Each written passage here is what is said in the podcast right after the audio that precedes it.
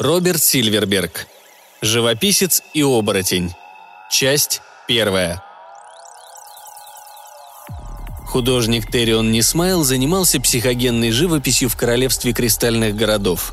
Почувствовав однажды отвращение к собственному творчеству, он перебрался в темные леса восточного континента. Всю жизнь он прожил на родной земле, путешествуя по ее чудесным городам, меняя время от времени, как того требовали особенности его профессии, великолепие одного места на роскошь другого – он родился в Дондилмире. Здесь написал свои первые полотна. Это были пейзажи огненной долины, в которых отразилась вся его юношеская пылкость и неуемная энергия. Затем он провел несколько лет в изумительном Канцелоне, а позже переехал в Сти, огромный, совершенно неповторимый город. Он помнил время, проведенное в прекрасном Халанске, неподалеку от Королевского замка, и те последние пять лет, которые прожил в самом замке, работая при дворе короля Трейма – его полотна отличались изысканным совершенным стилем и отражали такую же изысканную совершенную натуру. Но именно безупречность, красота и великолепие окружающего вызывают со временем оцепенение души, притупляют способности художника.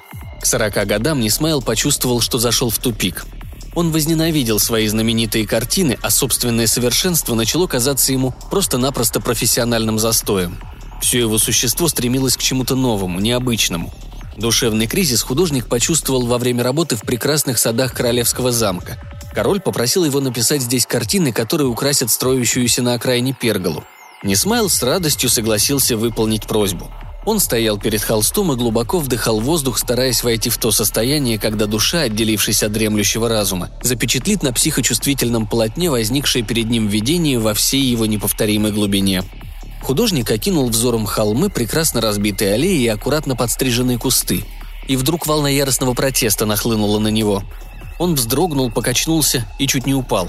Этот неподвижный пейзаж, эта стерильная красота, все эти сады с любовью ухоженные и прекрасные, не нуждались в нем художники. Они сами были произведениями искусства, талантливо выполненными, но абсолютно безжизненными. Как это все мерзко и отвратительно – Несмайл опять покачнулся, почувствовав внутри себя раздирающую боль. Он услышал удивленные возгласы находящихся неподалеку людей и, открыв глаза, увидел, что все они с ужасом и в полнейшем смятении уставились на его почерневший и пузырящийся холст. «Закройте это!» – закричал художник. Все бросились к холсту, а он стоял среди обступивших его людей, как статуя. Когда к нему вернулся дар речи, он сказал «Передайте королю Трейму, что я не смогу выполнить его заказ. В тот же день Нисмайл вернулся в Дандилмир и, закупив все необходимое, двинулся на восток.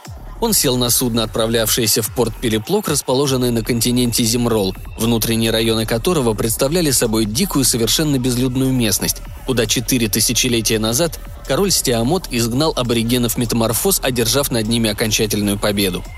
Нисмайл представлял себе Пелеплок грязным захолустьем, но, к своему удивлению, обнаружил, что это огромный древний город с математически строгой планировкой – Привлекательного в этом было, конечно, мало, но на лучшее надеяться не приходилось, и Нисмайл двинулся на небольшом суденышке вверх по реке Зимр.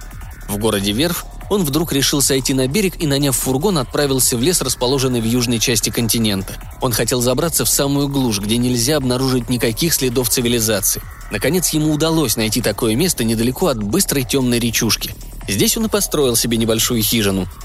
Прошло три года, когда он покинул королевство кристальных городов. Все это время Нисмайл путешествовал в одиночестве и совсем не занимался живописью. Нисмайл начал постепенно приходить в себя. Все здесь было для него непривычным и необычным. На его родине мягкий умеренный климат поддерживался искусственно. Там всегда была весна. Воздух был неестественно чистый свеж. Дожди шли в строго определенное время. И вот сейчас он вдруг оказался в этом влажном болотистом лесу, где небо часто покрывалось тяжелыми облаками, и нередки были густые туманы, а иногда целыми днями шли непрекращающиеся дожди, где жизнь растений развивалась по каким-то своим законам, а вернее не подчинялась никаким законам вообще. Ничто не напоминало здесь тот порядок и симметрию, к которым он привык. Нисмайл почти отказался от одежды. Сам находил те коренья, ягоды и растения, которые могли сгодиться в пищу. А на реке сделал небольшую запруду и ловил там какую-то шуструю темно-красную рыбешку. Он часами бродил по густым джунглям, наслаждаясь их необыкновенной красотой и даже испытывая своего рода удовольствие от напряженного состояния, когда пытался найти в этой чаще дорогу к своей хижине. Часто он пел громко и неумело, чего раньше не случалось никогда. Несколько раз начинал готовить холст, но всегда оставлял его нетронутым. Он сочинял совершенно нелепые стихи и с чувством декламировал их своей необыкновенной аудитории. высоким деревьям и причудливо сплетенным лианам. Иногда он вспоминал замок короля Трейма, размышлял, не нанял ли тот нового художника, чтобы все-таки украсить перголу несколькими пейзажами, и старался представить себе, как цветут сейчас вдоль дороги, ведущей в Хаймарпин, прекрасные халатанги. Но такие мысли приходили к нему редко. Он потерял ощущение времени и уже не мог сказать точно, сколько недель прожил в этом лесу, пока не встретил первого метаморфа. Он столкнулся с ним случайно, на сыром, топком лугу в двух милях от своей хижины выше по течению реки. Сюда он пришел, чтобы собрать мясистые и ярко-красные клубни болотной лилии, которые затем разминал и пек из них лепешки, заменяющие ему хлеб.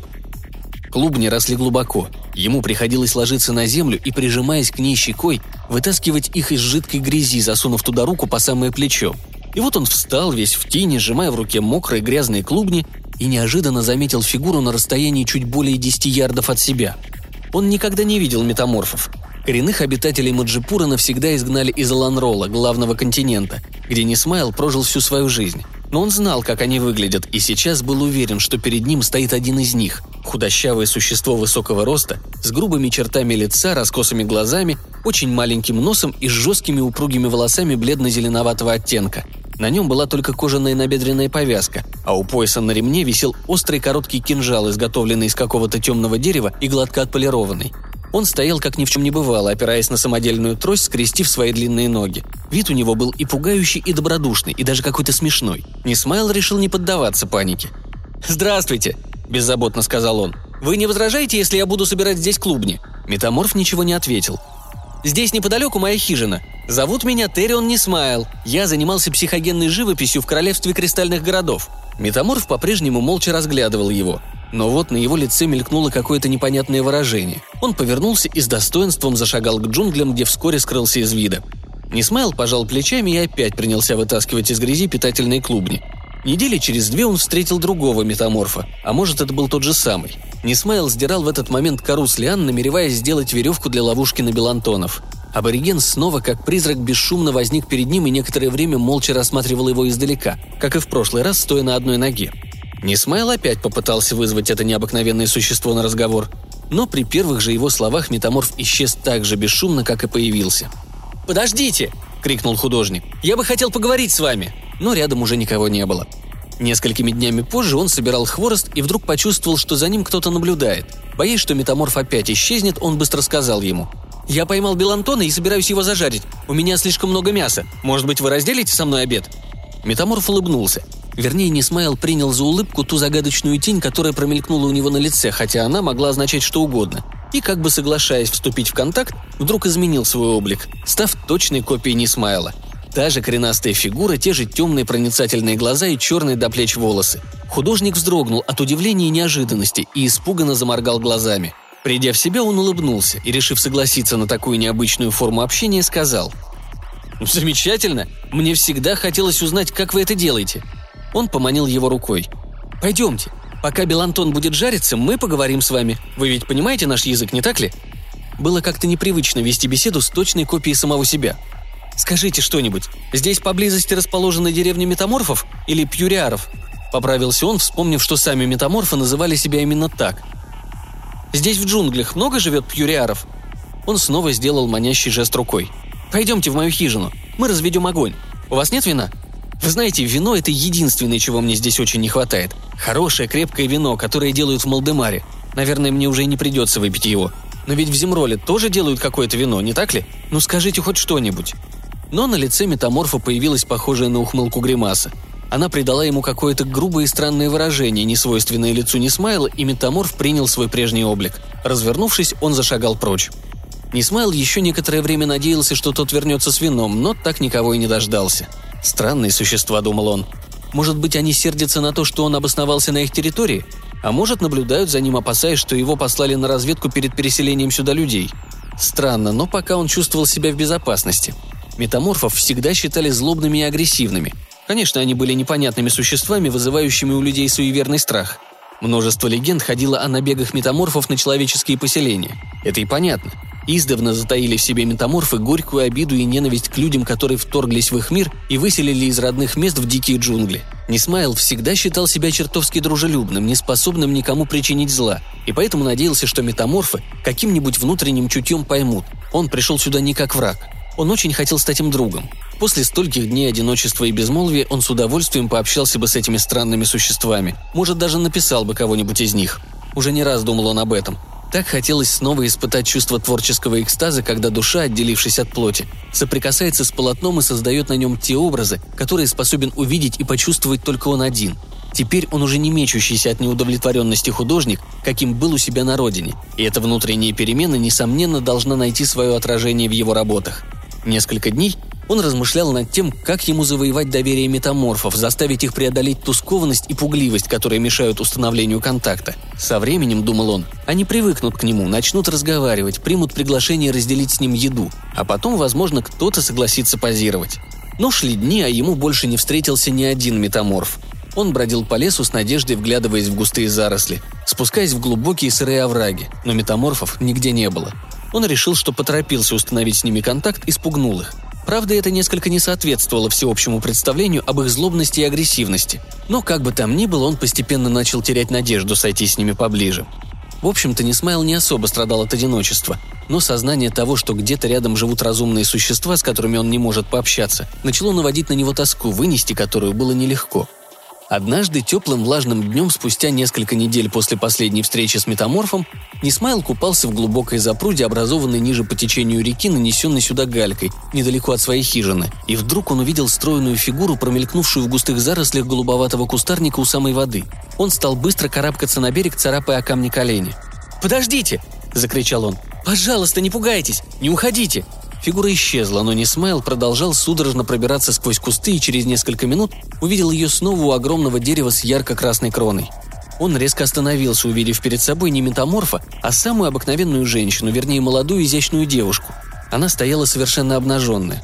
У нее были густые золотисто-каштановые волосы, узкие плечи, маленькая грудь и весело блестящие глаза. Она, по-видимому, совсем не испугалась его.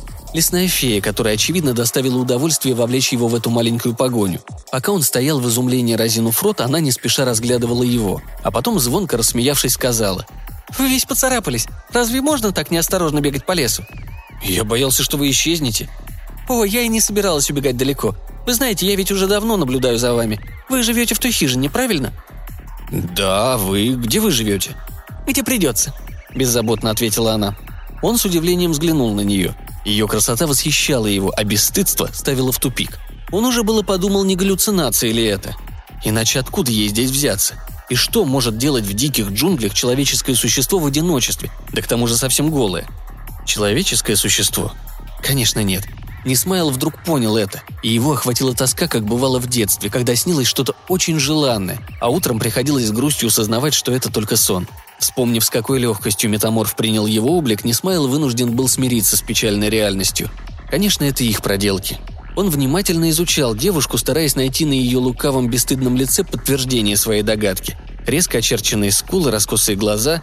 Но внешне она ничем не отличалась от обычного человека. И все же, чем дольше он думал о том, что встретить здесь себе подобное существо практически нереально, тем глубже была его уверенность, что перед ним настоящий метаморф – но он не хотел верить в это и потому решил ничем не выдавать себя, надеясь, что она, не заметив его подозрений, сохранит хотя бы внешний девичий облик. «Как вас зовут?» – спросил он. «Сариза. А вас?» «Не Смайл. Где вы живете?» «В лесу». «Значит, где-то здесь есть поселок?» Она пожала плечами. «Я живу сама по себе». Она направилась к нему, и он почувствовал, как напрягаются его мускулы и полыхают щеки. Она тихонько прикоснулась к царапинам и ссадинам на его груди и руках. «Болит?» «Немного. Надо бы промыть их». «Да, давайте вернемся к пруду. Туда есть дорога получше, чем та, по которой бежали вы. Идите за мной».